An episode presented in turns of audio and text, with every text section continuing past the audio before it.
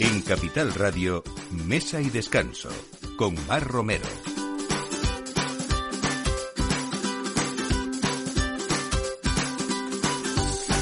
Buenos días, esto es la hora del aperitivo como cada domingo en Capital Radio con mesa y descanso. Preparamos esta mesa, algunos ya todavía queda, ¿eh? pero estamos ya pensando en esa Semana Santa y con muchísimas ganas de, de irnos algunos. Bueno, es tiempo desde luego eh, de cuaresma y vamos a hablar de monas, dornazos, de torrijas como símbolos culinarios de esta cuaresma y de la Pascua también con Ana Guerrero de Hornos San Onofre y vamos a seguir esa tradición dulcera que yo creo que es una de las épocas pues que más dulces también se ponen en la mesa, aparte de la de Navidad, desde luego.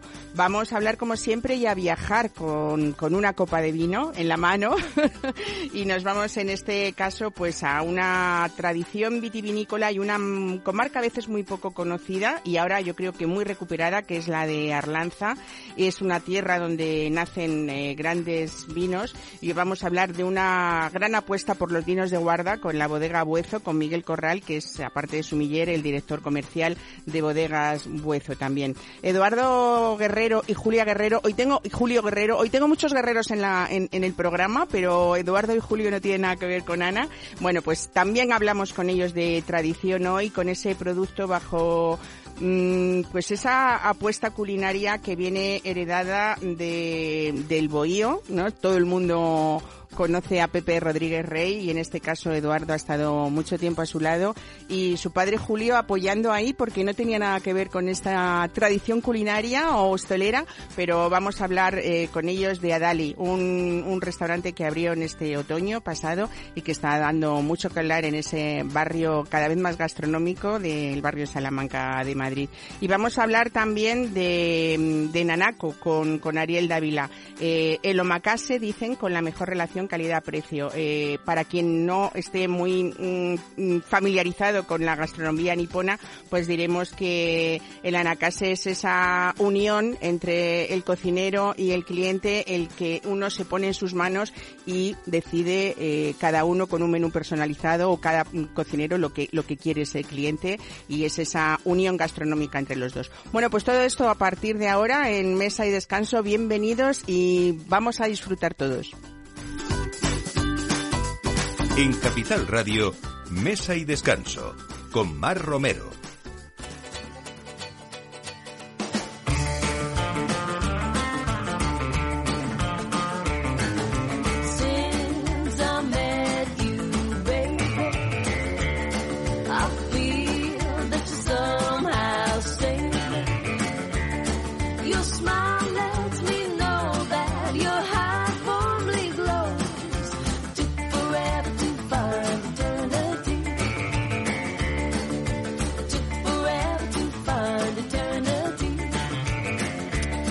Bueno, y hay mucha gente que se está adelantando, en esta cuaresma y poniendo en la mesa lo primero que se nos ocurre, al menos en Madrid, supongo que también en muchas provincias de España, que es esa torrija. Si hablamos de dulcería cuaresmal, eh, yo creo que matritense, hablamos aquí ahora de Madrid, pues no es posible olvidar esa popular torrija. Es un eh, ese dulce de confección casera que cada uno tiene su, su fórmula. Al principio para las economías más modestas que no podían faltar en esas comidas cuaresmales de ningún hogar madrileño. Ana Guerrero Buenos días, bienvenida.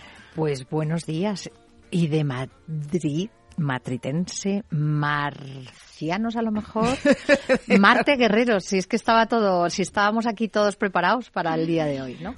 Bueno, eh, eh, una antigua tradición eh, en la que decíamos que originalmente podría haber sido esa alimentación o esa comida de aprovechamiento y hoy en día las torrijas tienen su intrínguli en todos los sentidos. Hay quejas de que a veces son un postre caro, pero es que hay que ver todo lo que tiene, ¿no? Y cuéntanos porque hablamos en San Onofre de una, de una singular torrija. Mira, lo, lo de... Vamos a hablar de placeres. Y lo del coste del placer, pues dependerá en muchos casos de, primero, cómo vamos a realizar este producto, segundo, dónde lo vamos a, a realizar. Estamos en una gran ciudad. El que pretenda vivir en una gran ciudad de forma económica, pues que me lo explique porque a mí no me salen las cuentas. Pero dejando de los precios, dejando de los precios y lo de la inflación a un lado, que creo que estamos en un momento plácido, estamos en la primavera, estamos en marzo. Marte, por eso te decía, ¿no?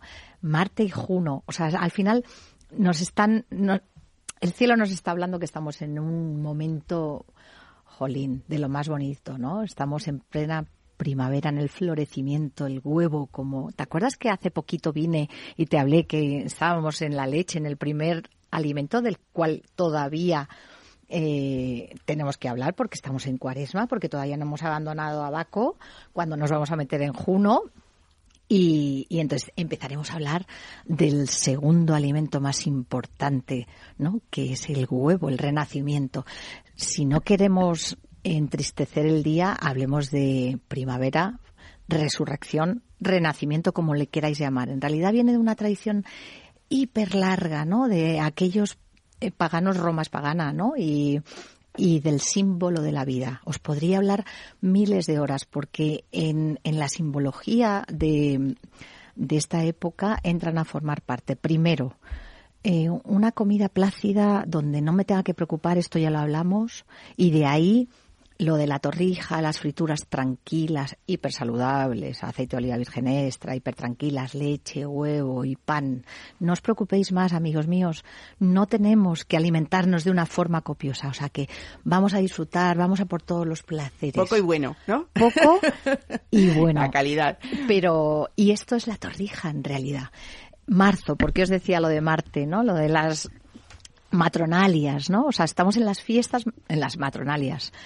¿Esto qué es? Esto es la maternidad, es la leche, ¿no? Es, es el símbolo de la fecundidad que en dos minutos, cuando pase la cuaresma, la convertimos en ese símbolo de renacimiento. Mira mi piel, que vamos, ya de se comer me nota. torrijas. De comer torrijas.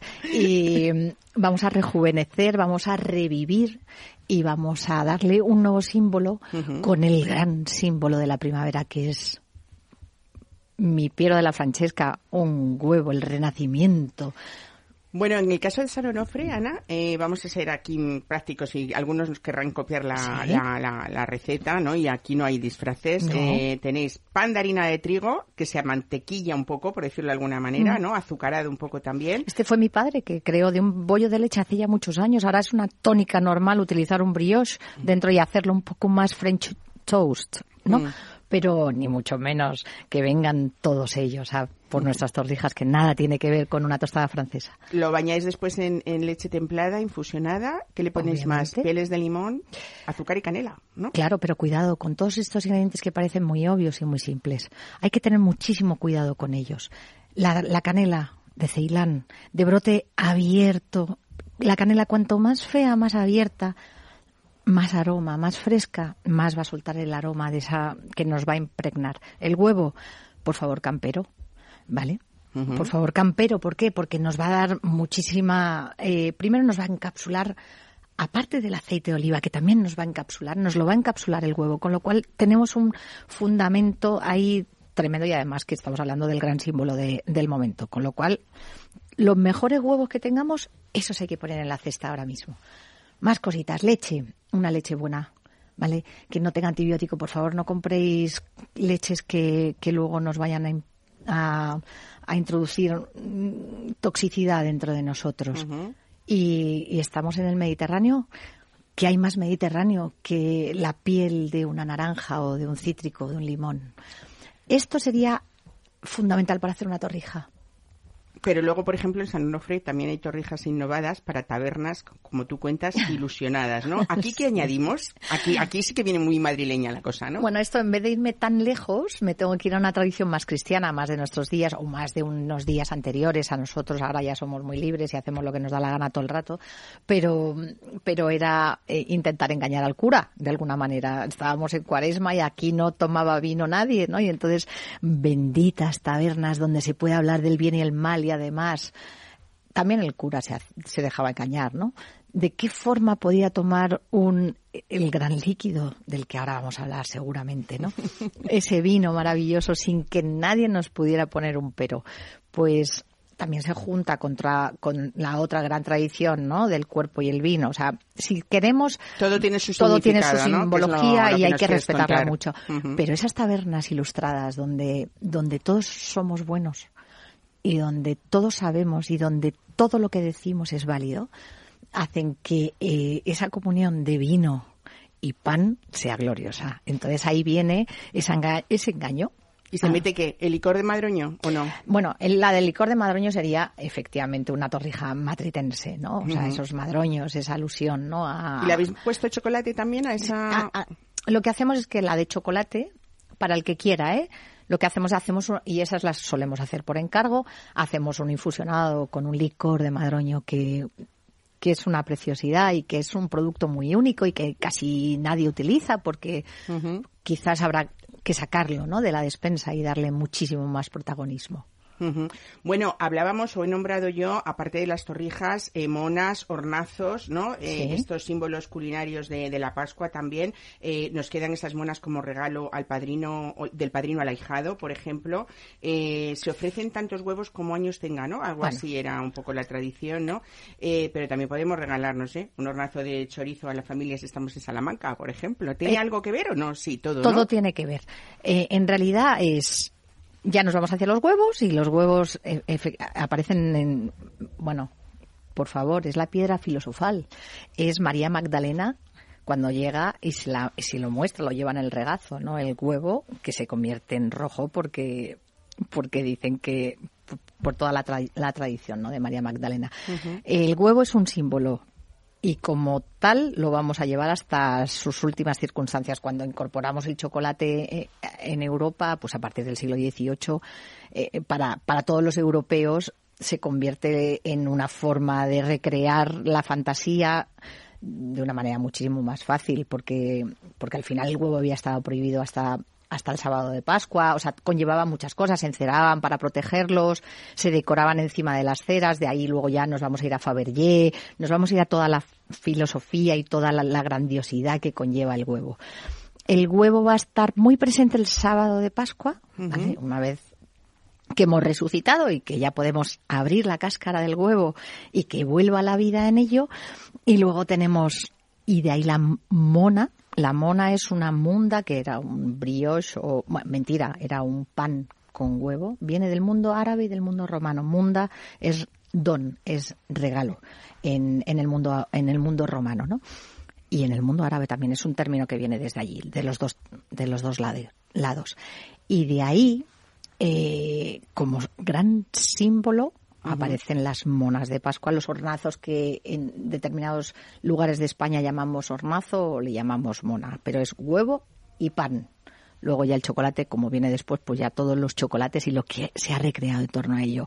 Pero obviamente si me vas a hablar del hornazo de Salamanca, por favor, esa es otra gran oportunidad, es la redención, es el, venga, volver a todo aquello que hemos querido expulsar de una forma soberbia y si me apuras... Claro, porque en la época de Cuaresma antiguamente se expulsaba a, las prostitutas, sobre todo. De, de, la, de la ciudad o del pueblo en el que estuvieran y en Pascua era cuando regresaban, ¿no?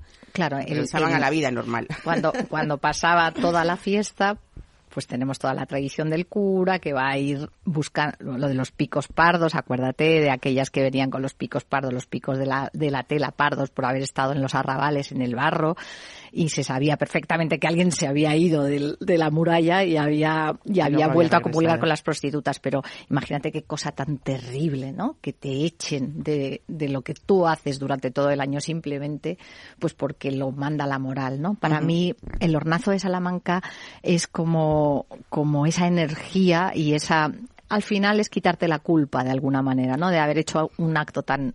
Bueno, es curioso cómo toda la historia siempre tiene relacionada, o toda la gastronomía siempre está eh, basada y podemos darle una explicación tanto desde el punto de vista de la historia como de la literatura, como de otras artes, y ahí está presente siempre, ¿no?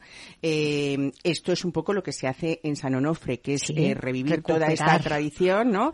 Y que estáis recuperando siempre ese calendario tradicional en el que cada postre tiene su época, su temporada y desde luego eh, su discurso. ¿Y por qué no hacemos roscones ahora? Pues porque no toca. Porque entonces cada vez que alguien entra en la tienda y dice, ¿por qué no hacéis roscones todo el año? Digo, pues porque no toca. Claro, porque hay que disfrutar en cada momento, ¿no? Esto es como cuando queremos en Navidad y ya en octubre, noviembre queremos comer mazapán. Pues no, señores, pues cada cosa tiene su tiempo y vamos a disfrutarlo. Así que nada, sean felices y coman pues muchas torrijas en esta época y piensen en eso, en esos regalos que queremos hacer a nuestros más seres seres más queridos, para cuando llegue la Pascua, pues estemos preparados ahí con esa importancia del huevo en la alimentación, ¿no? Florecer.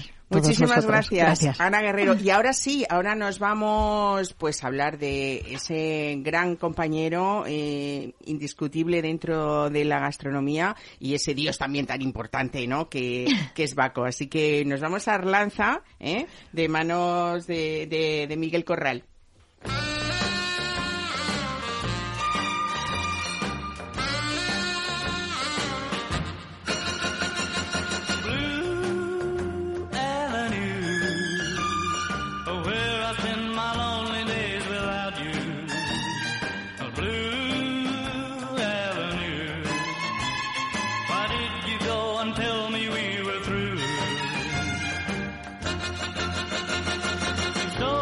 Mesa y descanso. Capital Radio. Pues Miguel Corral, una vez más, bienvenido a Mesa y Descanso, sumiller, director comercial de Bodegas Buezo. ¿A ti cómo te gustan las torrijas? ¿Con vino o sin vino?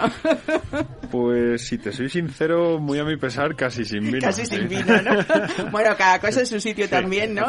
Y vamos a disfrutar de una torrija sin Bueno, eso sería un tándem, perfecto, desde luego. Pues así, así nos ha traído, nos ha traído eh, Miguel para, para disfrutar de este, de este uh, vino en la, en la copa. Eh, vamos a hablar, bueno, vamos a hablar de leyendas también, porque cuenta la leyenda que en el medio Arlanza, eh, se producía uno de los vinos que Cristóbal Colón llevó consigo en sus viajes a las Américas. Cuéntame esto. Sí. Y así ya le damos bueno, así la importancia de la zona. Tenemos, de hecho, documentación y escritos que, bueno, indagando porque, bueno, estábamos pendientes o queríamos buscar un poco ese punto de, de, distinción y poder ver la opción de entrar en Grandes Pagos de España en la que nos hace indagar y ver un poco nuestra historia y bueno, pues hemos encontrado escritos que en, la zona pues salió vino hacia las Américas con Cristóbal Colón. Claro, estamos hablando de una zona que antaño tenía congregaciones eh, y monasterios bastante importantes y bueno, pues entonces era muy habitual y muy normal tener plantaciones de viñedo para y de vid para poder alimentarse con, con la uva y hacer vino. O sea que bueno, de ahí de ahí salió. Vamos a situarnos un poco, como hacemos siempre viajando a través del vino. Estamos en un paraje que se llama Valdeazadón, en, Ma en Majamuz, en la provincia de Burgos, ¿no? Eh, y bueno, estamos hablando de una superficie nada menos que de 55 hectáreas, como 55 campos de fútbol, más o menos, ¿no? De las que dedicáis al cultivo 47 y el resto un poco a las instalaciones. Eso es. Porque estamos hablando eh, de Buezo, que es una bodega, eh, pues en esa dentro de esa denominación de origen de, de, Arlanza, que hablamos prácticamente como si como si estuviéramos dentro de un chateau francés, ¿no? Que es la bodega rodeada de viñedos y el mínimo tiempo en vendimia para que todas esas uvas mm, lleguen perfectas, y en el menor tiempo posible. Se busca un poco, queda mal que lo diga yo, pero la excelencia. Bueno, pues así es, se hace un poco en... Nosotros estamos situados en la zona media de Arlanza. Arlanza es una denominación que, bueno, le da nombre el propio río que que embarca esta zona desde la parte de Covarrubias y Santo Domingo de Silos, que es la zona más alta de la denominación, la zona media en la que estamos nosotros, Lerma, hasta la parte de Torquemada, en Palencia. Y bueno, pues es una denominación muy, muy pequeñita. Apenas, si no me equivoco, somos 18, 19 bodegas. Hay algún viticultor que también elabora en la cooperativa y bueno, pues, pues no deja de ser una pequeña denominación, un poco emergente, como a día de hoy ya suenan bastante, pues Bierzo, Valdeorras o, o esas pequeñas denominaciones que han elaborado vino de forma artesanal como alimento para, para utilizarlo de consumo propio durante el año, vinos de cooperativa, vinos a granel y bueno, pues da ese pequeño salto creando ya la denominación y pasando de vino de indicación geográfica y ya se empiezan a hacer las cosas, como digo, un poco más curiosas. Ya vemos que es una zona que tiene unos suelos, una climatología que puede dar vinos de mucha calidad y bueno, pues pues poco a poco se busca conseguir vinos de alta calidad. Podríamos decir, no sé si la que más, pero una de las más grandes, en este caso Buezo, hablando de esas 55 hectáreas en una denominación tan pequeña como tú nos estás contando, ¿no? Sí, sí, digamos que nosotros eh, elaboramos en torno a 120, 150 mil kilos de uva un año muy bueno y bueno, pues la, denominación en total creo que ronda los 800.000, un millón de kilos de uva anuales, o sea que, es una denominación realmente pequeña y sí, pues, podemos decir que quitando a lo mejor la cooperativa de Lerma seamos de, de las bodegas que más producción tengamos. Estamos también hablando de viñedos muy singulares porque en vuestro caso estamos hablando de casi 900 metros de altitud, 870, 900, que hasta ahora, a no ser que sigan cambiando las cosas con el cambio climático, esperemos que ya no más, y lo cuidemos, la Tierra está, ¿no? 900 metros de altitud es casi el límite donde uno podría, eh, bueno, eh, hacer vino, ¿no? Sí, sí, así es, es una zona realmente extrema y bueno, eh, lo sentimos por otros que el cambio climático les está perjudicando, sin embargo, casi a nosotros nos, nos beneficia. sí. Estamos en un punto tan, tan extremo bueno, de hecho, Abel Buezo, el propietario, cuando decide crear este proyecto, estudia muy minuciosamente la zona donde, donde poder plantar esas vides y, elaborar estos, estos grandes vinos. Bueno, yo decía al principio que Buezo es eh, una bodega que ha hecho una gran apuesta por los vinos de guarda, porque ahora mismo eh, estamos hablando de que estáis comercializando, ahora mismo el mercado está vuestra primera añada, podríamos decir así, o segunda, eh, pero que estamos hablando del año 2005. O sea, que hemos esperado 18 años a sacar estos vinos de los que vamos a hablar, ¿no? Sí, sí, sí. Eso es tener mucha paciencia. Mucha, mucha paciencia, sí. La pues verdad fíjate la edad de mi hija, o sea, 18 años, con lo que me cuesta a mí esto, madre la mía. mayoría de edad ahora, sí. Así es. Sí, bueno, la apuesta personal de, de, Abel Buezo lo que busca, él es un gran enamorado, un entusiasta de estos grandes vinos, sobre todo de la zona de Burdeos, esos grandes chateaux, vinos de guarda muy longevos y, y, bueno, pues lo que busca principalmente es lo que estamos diciendo, mucha altitud, estamos entre 870 y 900 metros de altitud sobre el nivel del mar y otra cosa muy importante importante en nuestra zona es la oscilación térmica. Aquí tenemos eh, diferencias de temperatura día-noche de más de 20 grados en el ciclo final de maduración, con lo cual eso va a hacer que, que el ollejo, la piel eh, engruese, se proteja y es donde luego pues están la mayoría de, de partículas colorantes y, y, aromáticas de una uva que nos va a dar muchísima estructura y vamos a utilizar para elaborar estos vinos tan, tan longevos. Bueno, yo mientras estamos hablando te, te dejo que sirvas las copas que nos suena muy bien en los micrófonos, ¿no? A todos los que estamos aquí Intentaré no y vamos a disfrutar para que no de, de ellos. Caiga ninguna copa. Bueno, con todo lo que nos estás contando, Miguel, también es verdad que, estáis trabajando en un proyecto de recuperación de viñedos viejos, una edad media de 100 años, ¿eh? y ya también yo creo que eso es una información valio, valiosísima sobre, sobre biodiversidad vegetal también y sobre erosión genética, ¿no? Son muchas cosas que, que traen, nos traen a hablar de vinos tan especiales, ¿no? Sí, así es. Eh, bueno, pues esto no deja nada más que ser, eh, bueno, un un halago a, a nuestros antepasados, ¿no? Al final eh, nos sale la oportunidad en nuestra zona, justo como decías tú, nuestro proyecto no deja de ser un concepto de chateau, mm, una finca de 55 hectáreas con todo el viñedo absolutamente propio rodeando en forma de U a nuestra bodega pero eh, justo en Mamud, dentro del término municipal al que pertenecemos, bueno, pues lo típico, hay dos parcelas de apenas hectárea y media, con cepas de entre 80 y 90 años, algunas llegan a, a los 100. Eh, y bueno, pues lo típico, un hombre mayor murió, la familia ya no se quería hacer cargo y vemos la oportunidad de recuperar un poco esas vidas, ¿no? Entonces, eh, las intentamos adaptar, nos tiramos dos años un poco trabajándolas y vemos que hay un grandísimo potencial. Son dos viñedos, pues como antiguamente. Eh, lo que moría se arrancaba, se plantaba otra variedad diferente que en esa época habían traído de donde fuese o tenía el vecino de al lado y tenemos pues una, una parcela sobre todo con diferentes variedades blancas, tintas, tenemos viura, mencía, garnacha, tinta aragonesa que lo llaman así, pero realmente genéticamente es tempranillo. Pasa que bueno, pues pues venía de allí y bueno, pues elaboramos un vino bastante especial como antiguamente, como lo hacían nuestros abuelos, en barricas grandes, descubadas, con parte de raspón, bazuqueo totalmente manual y luego crianzas de en torno a 24 meses. Bueno, tenemos en este caso, nos, es, eh, nos has puesto el tempranillo reserva 2005 varietales. o varietales Aquí también. Os he que, puesto que uno de nuestros primeros cupas. Estamos hablando mezcla, ¿no? de, de un vino con 50 tempranillo, 25 merlot y 25 cabernet sauvignon. Quitando la tempranillo, pues bueno, no deja de tener esos dos cupas eh, merlot y cabernet muy bordelés que quizás sea el vino que mejor represente un poco la filosofía o la tipología de vinos que queremos elaborar Nuestra mayor particularidad y diferenciación con otras bodegas es la segunda crianza en botella o, crianza reductiva, que se suele llamar. Lo que conseguimos con estos mínimo 90 meses en botella es que, como yo digo, esas aristas que por norma general cuando nos llevamos una copa a la boca parece como que se nos agarran las encías, nos deja la lengua un poco como una lija, en el término técnico decimos que es un poco astringente, ¿no? Pues que terminen de pulirse. Lo que sacamos es el vino cuando consideramos que está óptimo para el consumo. Bueno, tenemos que decir a Abel Buezo y a todo el equipo, ¿no? Que habéis tenido una paciencia soberana porque hay que aguantar, ¿eh? Tener espalda y aguantar 18 años para sacar un, vino al mercado. Estamos en primavera, bueno, lo primero estamos disfrutando porque es la hora del aperitivo, ¿no? Ya casi de la comida y es una de las buenas recomendaciones que podemos hacer hoy desde Mesa de Descanso.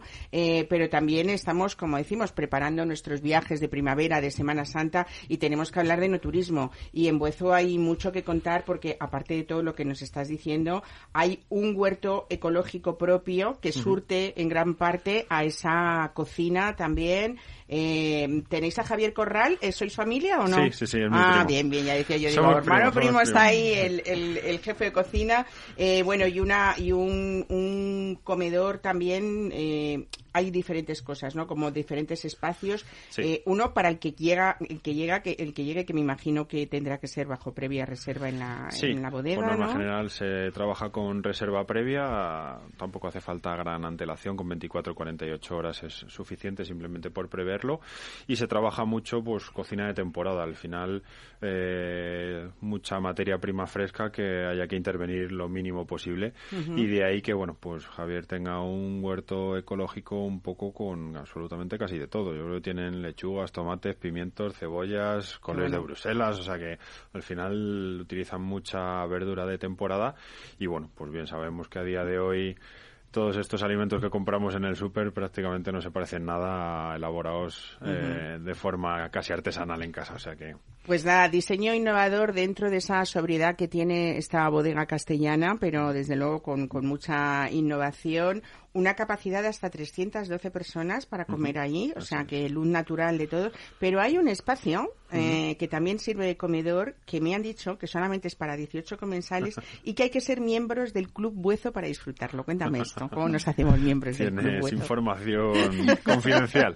Sí, bueno, pues es la, la antigua o la anterior cocina que utilizábamos para recibir pues bueno a clientes y amigos. Vimos que un poco eh, esta parte de no turismo funcionaba muy bien y bueno pues era una parte de este restaurante empezó siendo una parte de querer premiar a, los visitantes. Al final lo que queríamos era un poco atenderles en condiciones y que ya que habían hecho el esfuerzo de desplazarse hasta nuestras instalaciones para conocernos pues que pudiesen tener una velada tranquila de ahí, pues bueno, como con casi todo, nos liamos un poco la manta a la cabeza y ya hicimos un comedor para dar incluso eventos y banquetes.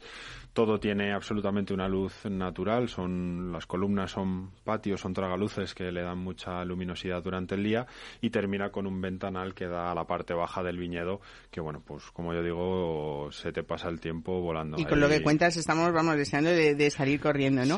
vamos a hablar, yo creo que uno de los vinos más especiales de Buezo, mm, a mí me encanta, en que es el Natán Reserva 2005, y estábamos hablando de chocolates, estábamos hablando de dulces, y yo creo que es el perfecto acompañante para acabar con un postre, estos días de, de, chimenea que en algún sitio todavía quedarán y hará frío, ¿no? Y si no, pues eh, es el típico, yo tengo una amiga que se llama Ana de Castro, mm. eh, y que dice que es el típico mm, vino, pues para sentarnos a leer incluso una tarde de sábado o de domingo como esta, ¿no? Incluso como decíamos, en un atardecer de estos de primavera que terminamos de escuchar los pajaritos y ver cómo cae el sol y demás es una, un momento perfecto. Pues sí, recuerdos a, trufas, ahumados, a ese chocolate amargo. Cuéntanos porque es una producción muy pequeña la de Buezo Natán, Reserva 2005. Estamos hablando de todos los vinos de 2005, los que tenemos ahora en, en la calle y que podemos encontrar, ¿no? Y, ¿Y por qué es tan especial? Cuéntame. Bueno, apenas salen 10.000 botellas y estamos hablando de un vino en el que seleccionamos mucho parcelas y barricas. Tenemos dentro de la finca de, como decías, de 47 hectáreas de viñedo, pues están todas zonificadas y, en este caso utilizamos sobre todo dos parcelas de tempranillo que, bueno, pues por tipos de suelo, orientación nos dan un poco parámetros diferentes y lo que hacemos es separarlas del resto. Por norma general eh, utilizamos la, el roble francés de primer uso y bueno, pues eso es lo que nos da esas características finales que nos le haga tan especial, ¿no?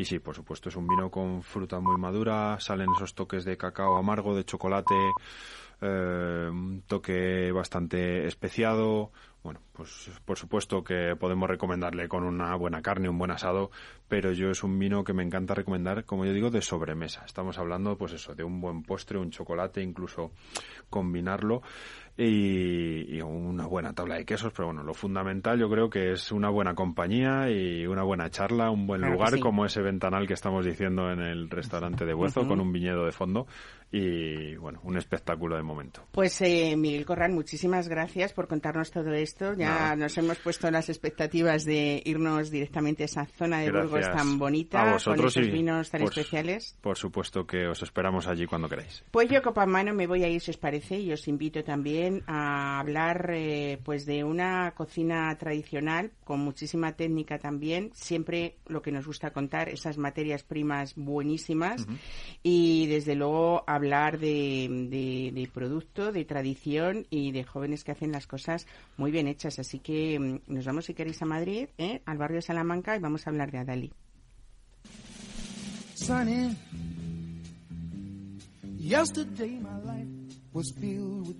Mesa y descanso con Mar Romero. You smiled at me and really eased the pain. Now the dark days are done. And the bright days are here. My sunny one shines so sincere, sunny one so true. I love you, sunny. Thank you for the sunshine bouquet, sunny. Thank you for the love you brought my way. You gave to me you're all in all, and now I feel ten feet tall. Sunny one so true, I love you. Bueno, con una copa de vino nos da igual hablar de cocina, de buen vino, desde luego, de cocina tradicional que de cocina de diferentes eh, lugares. Y sí que vamos a hablar en esta mm, ocasión de tradición nipona en un lugar eh, donde Ariel Dávila, que es su chef y su propietario, Nanako, eh, se está hablando sobre todo de especialidades como son eh, la robata, ese horno en el que se hacen cosas muy especialidades japonesas y sobre todo también yo creo que es un viaje a través de toda su cocina a pesar de que él es brasileño, pero también hay en Nanako cosas eh, que recuerdan a ese su Brasil natal. Ariel Dávila, buenos días, bienvenido a Mesa de Descanso. Hola, buenos días, ¿qué tal? Muy bien. Bueno, eh, un brasileño enamorado de la gastronomía, de la gastronomía nipona que lleva mm, pues algo más de año y medio, ¿no? Conquistando en Madrid con sushi y con una robata de excepción eh, a, a escasos metros para ubicarnos de la plaza de Chamberí, ¿no? Esto es, esto es. Bueno, eh, vamos a ver, hablan de que el omakase eh, tiene... Eh, mm, vamos a, cuéntanos qué es el omakase, porque esto es como una relación de confianza, ¿no? Entre, entre el cocinero y el cliente. Claro, omakase es como algo como ponlo tú o ponerse en las manos del chef, ¿no? Como traducimos nosotros allí en nuestra carta. Entonces la idea es justamente que el cliente venga nosotros, después de una breve charla, conociendo un poco sus gustos, restricciones, si tiene algún tipo de alergia o mismo algo que no gusta o guste más, y así diseñar un menú en, lo cual pueda probar el, mejor de nuestra carta. Esa es la intención, para que todo el mundo salga a probar aquello que ya os gusta y también aquello que no sabía que gustaba. Vamos, que después de una charla contigo, con Ariel Dávila, nos ponemos eh, un poco, sobre todo lo harás para averiguar gustos, también intolerancias, preferencias, ¿no? Y tú empiezas a preparar el, pescado con esa yanagiba. Vamos a hacer nomenclatura japonesa y así nos ponemos al día. El yanagiba o la yanagiba es como el, el, el, cuchillo que tiene solamente un filo, ¿no? Y con el que se corta, pues, mm, con esa maestría de... Un cuchillo Claro, un cuchillo así de un filo, eh, de un filo y que es un cuchillo largo, que es perfecto para filetear tanto el pescado como cortar eh, las piezas de sushi. Es un, un cuchillo que se utiliza bastante ahí en la barra de sushi, el que más se utiliza, diría yo.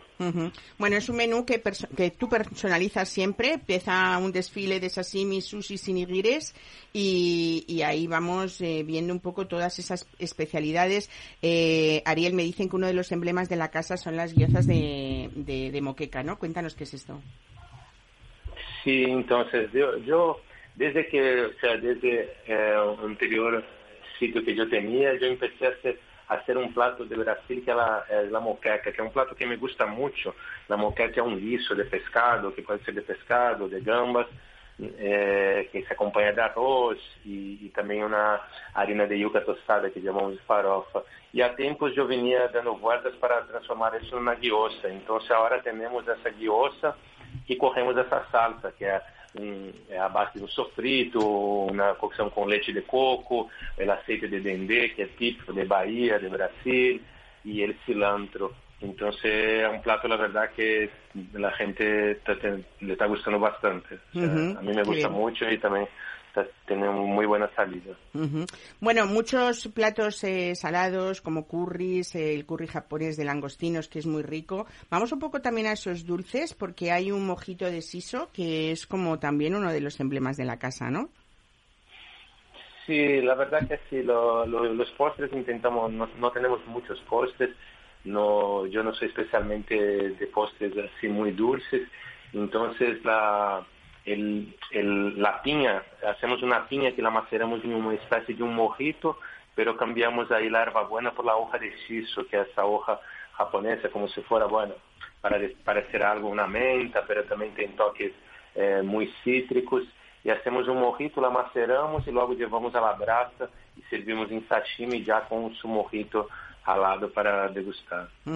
Bueno, eh, vamos a hablar un poco de que eh, también esa, esa bodega es importante en Anaco porque sugerís elevar ese sabor de cada una de las elaboraciones con un maridaje de vinos de Jerez que, que armoniza increíblemente con esa propuesta vuestra. Eh, estamos hablando además, a nosotros aquí en Mesa de Descanso nos gusta hablar de los precios. Se está hablando de que el, el omakase, que así llaman a tu restaurante, eh, es, eh, o sea, perdón, eh, en Anaco es el omakase con la mejor relación calidad-precio de, de Madrid, ¿no? ¿Eso es, era una de las cosas que tú querías que proponerte o que fuera o des, que fuera destacable? Claro, la verdad que sí. Yo siempre eh, trabajé, o sea, yo vengo de trabajar con varios tipos de cocina y trabajé mucho en alta gastronomía y una cosa que yo siempre veía que a veces la, los costes acaban siendo muy altos ¿no? y acababa siendo una barrera para algún tipo de clientela que acaba nunca, nunca probando ese tipo de comida. Entonces yo busqué hacer algo dentro de que trabajamos con materias primas de mucha calidad y tenemos su coste, llegar a un, a un valor un poco más asequible, ¿no? Esta, eh, siempre, o sea, ya fue mentalidad desde el primer momento llegar y, y por eso eh, decidí hacer algo así, ¿no? Que, que no se dispararan los precios uh -huh. por ser un menú de degustación, un menú omakase. Ariel, a mí me gusta hablar un poco de los inicios de la gente ¿eh? y de las personas y los profesionales y siempre hay un porqué de por qué se llega a esto, ¿no? Y estamos hablando de casi sí. prácticamente 10 años porque tú ya en 2013 hacías sushi de alta calidad a precios justos, que era un poco la relación que yo quería mm, unir con esto, que repartías en bicicleta por el centro sí. de Madrid, ¿no? Era una, como una, una barra de sushi itinerante eh, que, que, podía estar igual en una bueno. feria o en un evento, incluso a domicilio hacías talleres de sushi, ¿no? Sí, era eso. O sea, yo hacía, yo realmente lo que hacía en un primer momento eran eventos con el, con el sushi, con la bicicleta. Y luego, o sea, también eh, talleres a domicilio y eso. Ese, ese proyecto fue, o sea, se fue desarrollando hasta que se tornó un, un, local, ¿no? Que antes era un local el mercado de la cebada, se llamaba Sushi Bici, o sea, ya como el propio nombre. Y, y, de ahí también repartíamos en bicicleta, aunque nunca fue el fuerte, o sea, el delivery en sí, ¿no? Era realmente el concepto todo, ¿no? El, como yo me movía mucho en bicicleta, entonces era llevar el sushi, ¿no? A través de mí y la bicicleta, esa era un poco la idea. Pues Ariel Dávila, eh, qué bien haber empezado así y llegar a un lugar tan entrañable como es Nanaco, ¿no? Desde aquí, ¿ya cuánto tiempo lleva abierto, más o menos? Sí, vamos a cumplir dos años ahora. Dos años ya, ¿no? En, el mes de abril. Sí. Pues... Prácticamente con dos años. Pues nada, un espacio desde luego no solamente con esa experiencia tuya y con esa buena materia prima, una oportunidad también para maridar con esos vinos de Jerez, esa mezcla española, brasileña y, japonesa no deja de ser curioso y, y muchísimas gracias por estar hoy con nosotros en este domingo de mesa y descanso. Gracias, un saludo. Muchísimas gracias, un saludo. Adiós. Capital Radio.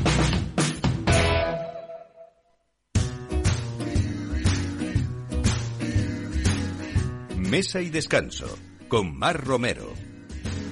All I do is dream of you the whole night through. With the dawn, I still go on dreaming of you. You're every thought, you're everything, you're every song I ever sing. Summer winter, dot dot ba da da da in spring, and weather more than 24 hours in a day that be spent in sweet content, just dreaming away. Oh, when skies are gray, when skies are blue, a morning and nighttime too. All I do the whole day through is dream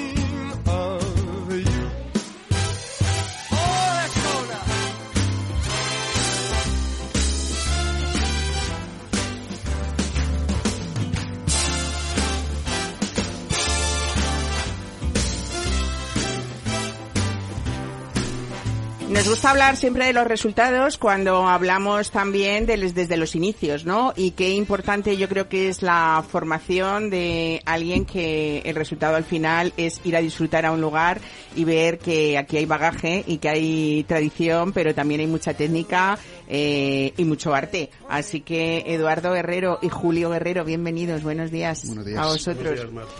Bueno, eh, vamos a hablar de un señor que es Eduardo Guerrero, que tienes, tú puedes decirlo, la, la edad, no tienes problema, yo no, pero tú sí. Tengo 24 años. 24 años. Bueno, nacido en Madrid, ¿en Getafe puede Sí, ser? en Getafe. Sí, eh, en la escuela después de hostelería de Aranjuez. Sí, exactamente. ¿Y tú decides irte o te acoge Pepe Rodríguez Rey en el bohío de Illescas de Toledo? ¿Por qué? Cuéntame. Bueno, sobre todo fue mi profesora que, como yo vivía muy cerca de, de Illescas, pues me lo dijo y me dice, además creo que este va a ser tu sitio, creo que te va a gustar y que vas a aprender ahí mucho. Y fue ella la que movió sobre todo para irme para allá. Y después de hacer la práctica, pues ya ahí fue cuando me contrataron. Bueno, eh, cinco años junto a Pepe Rodríguez Rey trabajando en diferentes partidas y de aquí sale esta cocina de Adali reconocible, sabrosa eh, y lo que tú haces es ese culto al producto que ahora vamos a ir desgranando porque aquí hay enjundia. ¿eh? ¿O no? Me imagino que al lado de él has aprendido mucho. Si hablamos de cocina de temporada, mm, podríamos decir muchas cosas, pero aquí hay mucha caza. Eh, mucho recetario de siempre, quizá con un poquito dada la vuelta, pero lo suficiente y no sin pasarnos, Sí, sí. ¿no? Que es lo que tú querías querías hacer. Una cocina actualizada, pero desde luego con, con muchísimos clásicos. Bueno, estamos en pleno barrio de Salamanca, como decíamos, abristeis en otoño. El 14 de octubre. El 14 de octubre. Y, y cuéntanos, hay un menú de degustación. ¿Has pensado para todos los públicos? Así que también entre semana a mediodía tenéis un menú ejecutivo. Sí, Y, y hay cosas que a mí, si las leo, mm, me quedo así como con muchas ganas de... El canelón de cocido con su caldo. El piñón so asado en tres texturas con sándwich de superfé o el bacalao con salsa de manitas. Esto, aquí hay mucha tradición y desde luego ese producto que tiene que ser indiscutible, ¿no? sí, sí. el- el- que el producto sea buenísimo es muy importante. Bueno, mm, Cuéntame ese equilibrio que tú has querido mantener entre, entre esa tradición aprendida y, sobre todo esa originalidad, porque hay muchos guiños al original en, en Adali, ¿no? Pues lo que hemos intentado sobre todo es, eh, pues teniendo un buen producto, hacer y conseguir sabores y salsas y, guisos que pues reconoce todo el mundo que pueda venir, que ha estado comiendo en, su casa desde pequeño y que una vez que lo prueba en, en Adali le vas a ver eh, igual. Le vas a ver a casa, le vas a ver a, familia. Innovación controlada, que se dice, ¿no? Sí, sí. Bueno, hay un risotto de trigo, el bao de perdiz y foie, o el brioche de birria con queso manchego. Eh, otra vez también vuelta de tuerca, incluso hasta los tacos mexicanos. Cuéntame esto. pues la verdad que es una cosa que, que probé hace tiempo y me, me encantó y estuvimos pensando cómo darle la vuelta porque me apetecía mucho meter eso y lo tuvimos un tiempo fuera de temporada, pero lo eh, fuera de carta y lo vamos a, volver a meter. Bueno, eh, vamos a dar también ese toque familiar en mesa y sala. Mm, Julio Guerrero, bienvenido a ti también, que estás ahí muy, muy callado. Bueno, eh, ¿Cómo, ¿Cómo quisiste compartir este negocio con tu hijo después de toda una vida dedicado a la gestión empresarial? Cuéntame esto que a mí me interesa. Mm, bueno, el, la vida trae muchas cosas y al final no hay peor castigo que la, que la boca. Yo siempre, he dicho que que tener buena boca. No, en este caso demasiada bocaza lo que yo tengo. Porque yo siempre he dicho y he jurado y perjurado que, que cualquier cosa, cualquier tipo de negocio antes que restauración. Y aquí me tienes. Yo conozco alguno de esos, ¿eh? También, como tú. Bueno, y disfrutando, lo que es lo peor, además. Bueno, tú eres el encargado de la sala sí, de Dali, ¿no? Sí, sí. Bueno, de, momento aprendiz en prácticas. Aprendiz en prácticas. Autodidacta total, que tiene mucho mérito. Me he defendido siempre en muchos campos muy diferentes. Eh, llevo 25 años de empresa en el, en mundo de la gestión de residuos, de la distribución de informática. Eh, tuvimos una empresa de alta costura femenina que se fue al tacho por el, la crisis del 2008, pero que eh, tenía también bastante éxito. O sea que, bueno, me muevo en diferentes campos bastante, con bastante soltura. Bueno, cuando uno es autodidacta en una sala de un restaurante como este, mm, ha ido a muchos restaurantes a comer antes, ¿no? Hombre, claro. sabe lo que quiere, ¿no? O sabe lo que quiere el cliente, en tu caso, ¿no? Sé, lo que es disfrutar desde el otro lado y lo que realmente un, comensal necesita. Eh, Julio, eh, conceptualmente, Adali podría ser una casa de comidas un poco por la proximidad que vosotros queréis hacia ese cliente, ese carácter reconocible también de, esas materias primas de las que estamos hablando, pero aquí hay, dicen, muchos mimbres de, restaurante gastronómico, ¿no? Eh, ese menú degustación permite ver un poco todo ese bagaje de Eduardo, que es lo que pretendéis. Por cierto, ¿el nombre de Adali, de dónde viene? El nombre de Adali viene de una búsqueda eh, un poco activa por parte de toda la familia para encontrar algo que fuera cacofónico, que, que, sí, que tuviera un buen sonido, que fuera corto, que fuera fácil de recordar y al mismo tiempo que cumpliera con algo que queríamos hacer, que era dar gracias a Dios por tanto y tan bueno como nos ha ocurrido en esta vida. Qué bueno. Y significa teóricamente, pues Dios es fuerte, Dios es grande.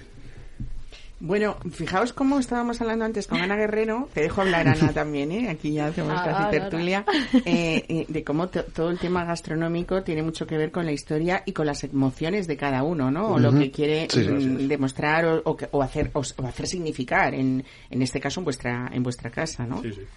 Eh, bueno, eh, Eduardo, mm, aquí vamos a hablar también de qué pretendías tú con esas técnicas, o sea, ¿dónde está la medida? ¿Dónde, ¿Dónde crees tú que está el equilibrio de esas técnicas modernas, de esa tradición bien entendida y lo difícil, me imagino, en gente de tu generación y cómo llevamos la trayectoria de los últimos 25 años en España de lo gastronómico, ¿no? El cliente sabe perfectamente lo que quiere comer, mm, es cada día más difícil sorprenderle. ¿Cómo te planteas tú que, que fuera Dali? Pues mm, al principio, pues eh, con bastante también eh, miedo al enfrentarme a esto. Entonces yo lo que estaba pensando era en hacer salsas o, por ejemplo, tenemos una corvina con una salsa de pollo al ajillo.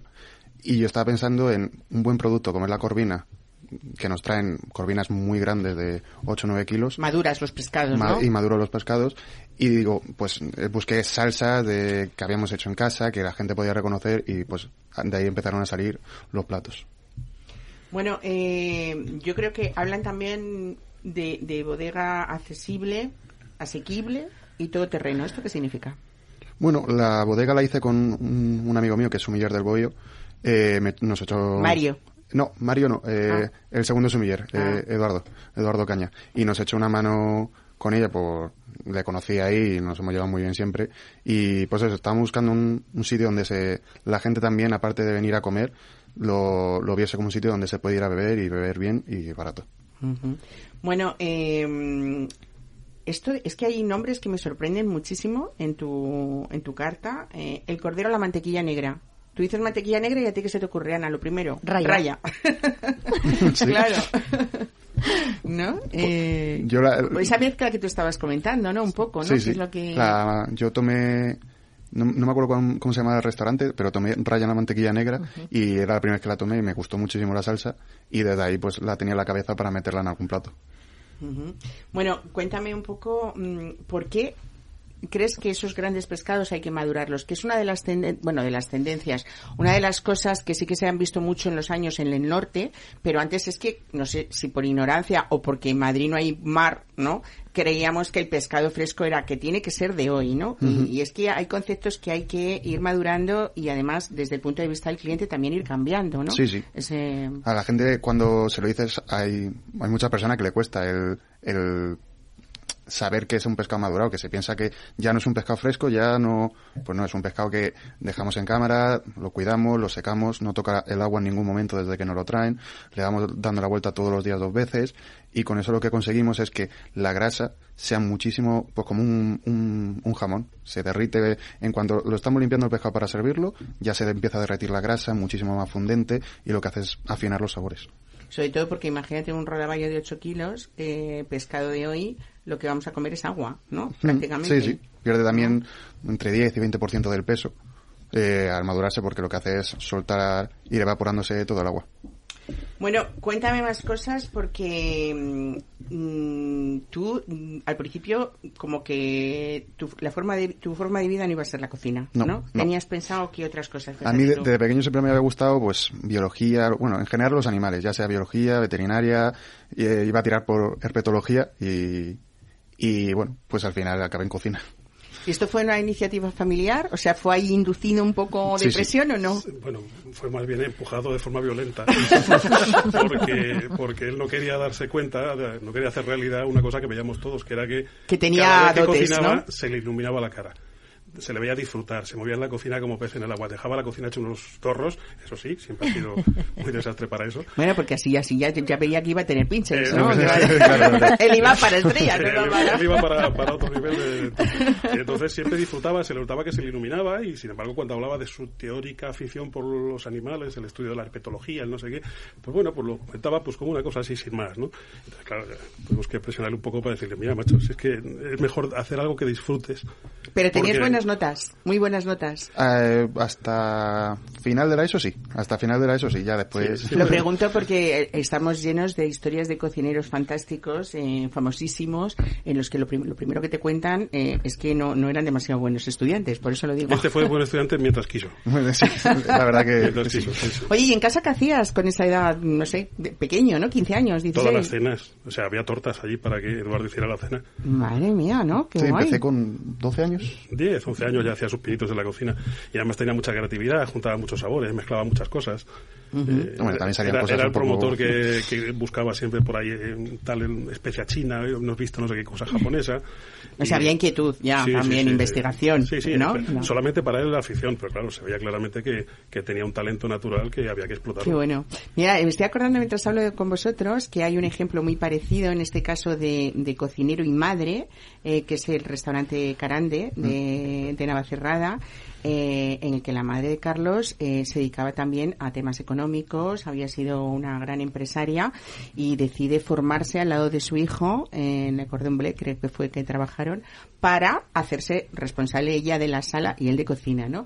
Y a mí estas historias, Julio, me parecen fantásticas, sobre todo porque es como empezar una nueva vida al lado y apoya- apoyando un nuevo proyecto, ¿no? Que es lo más bonito. Sí. O sea, que la festa, quiero decir, para fuerza de Eduardo, Sí, ¿no? sí, sí, no, a ver, eh, fe en él tenemos absolutamente. El- el- si, si algo podía yo tener cierto resquemor y cierto miedo desde el punto de vista empresarial, no era precisamente por el resultado de la cocina. Mis amigos me decían, bueno, esto es amor de padre. Digo, sí, sí, sí, amor de padre es. Yo a mi hijo le quiero con toda mi alma, pero independientemente de eso, objetivamente sé que es bueno y sé que va a dar mucho fruto. Y luego cuando la gente lo ha ido comprobando, pues efectivamente lo ve, ¿no? Que, que cosas que aparentemente tienen un sabor reconocible porque es un producto fácil, al final el resultado que da de lo que él hace es, completamente diferente, ¿no? E impacta mucho. además, sigue ligado al mundo de los animales, aunque sea para echarlos a la eh, cazuela. Sí, no. Oye, cuéntame, ¿te sientes muy solo en torno a tu generación, a tu, a tu a tu entorno amistoso porque eres marcianito. o sea, yo tengo a mucha gente de tu edad que se aproxima a nuestro a nuestras a nuestros obradores eh, desde, empujados por estas escuelas no a, través de las prácticas. Y, y lo que noto es que hay bastante primero ha cambiado mucho el entorno laboral y, ha cambiado mucho el fin que, que, tenéis en vuestra propia cabeza, ¿no? De lo que es, de lo que son estos oficios. ¿Te sientes muy marciano o con, digo con tus compañeros de viaje, con tu generación? Bueno, al final con la, también con la gente con la que más me junto es la que he ido conociendo en, en el bohío, yendo a restaurantes y tal, y al final siempre estamos con lo mismo, pero sí es verdad que una vez salgo salgo de ese grupo, sí es un poco... sí, sí. Que tenemos unas generaciones eh, con mucha responsabilidad, Ana Guerrero, afortunadamente, y sobre todo que nos hacen felices, que eso es lo más importante, ¿no? En el caso de Adali cuando nos sentamos ahí. Pues eh, Julio y Eduardo, muchísimas gracias, felicidades por ese proyecto, por esa formación, mm, supongo que tu sueño era tener un restaurante en esos cinco años al lado de Pepe, con lo cual ya mm, conseguida ¿no? La, la, prueba y desde luego felicidades por ese por ese apoyo también. Ana Guerrero, qué ricas están las torrijas de San Onofre, qué buenas. ¿eh? Eh, y Miguel Corral, muchas gracias por estos vinos tan especiales de Buezo, por trasladarnos a ese paisaje tan bonito a veces tan poco conocido y quédense con esa denominación de origen Arlanza porque tiene todas estas cosas que, que tú nos has contado hoy y gente tan profesional y tan paciente como para que el resultado sean estos vinos que hoy nos has puesto tú en la mesa. Y a ustedes muchísimas gracias por acompañarnos cada domingo. Vayan preparando las maletas que ya queda poquito ¿eh? y nosotros estaremos aquí el domingo que viene. Víctor Nieva, muchísimas gracias por esa realización del programa y a ustedes que disfruten de lo que queda de domingo. Sean felices.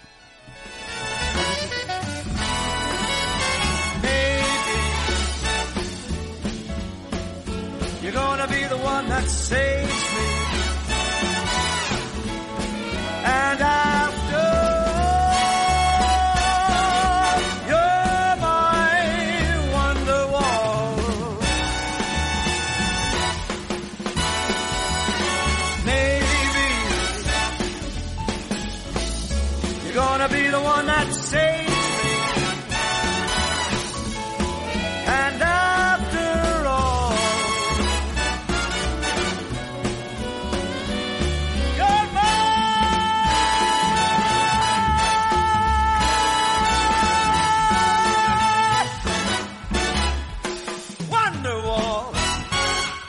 Mesa y descanso con Mar Romero. Capital Radio Madrid, 103.2. Nueva frecuencia, nuevo sonido.